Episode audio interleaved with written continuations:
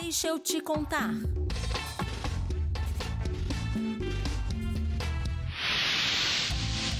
As ações de inclusão produtiva urbana eram integradas ao programa Brasil Sem Miséria. Por meio desta iniciativa, o Brasil Sem Miséria, mais pessoas tiveram oportunidades de emprego e geração de renda. Destacamos o Pronatec Brasil Sem Miséria. Ele foi o principal instrumento para essa inclusão. Com este programa foi possível mais de 600 diferentes tipos de cursos de qualificação profissional. Estes cursos tiveram 1,8 milhão de matrículas para beneficiários do Bolsa Família entre 2011 e 2015, dos quais 67% são mulheres e 47% com idade entre 18 e 29 anos. O sucesso na inclusão dos mais pobres foi possível por meio do apoio da rede de assistência social, na mobilização e inscrição do público e identificação dos parceiros locais. Um terço dos beneficiários do Bolsa Família que fizeram um curso no Pronatec conseguiram seu primeiro emprego formal.